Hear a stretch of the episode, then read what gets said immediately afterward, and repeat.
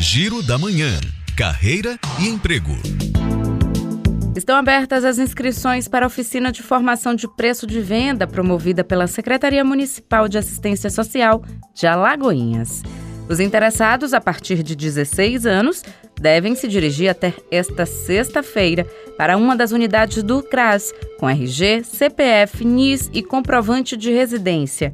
O edital está disponível no site da Prefeitura de Alagoinhas. E já a Prefeitura de Lauro de Freitas, na região metropolitana de Salvador, está com capacitação gratuita para microempreendedores que buscam inovar e atualizar o seu negócio de forma sustentável.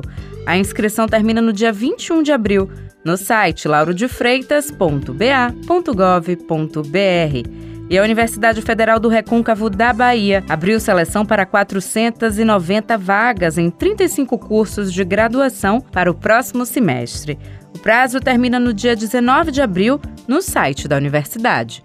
Juliana Rodrigues para Educadora FM.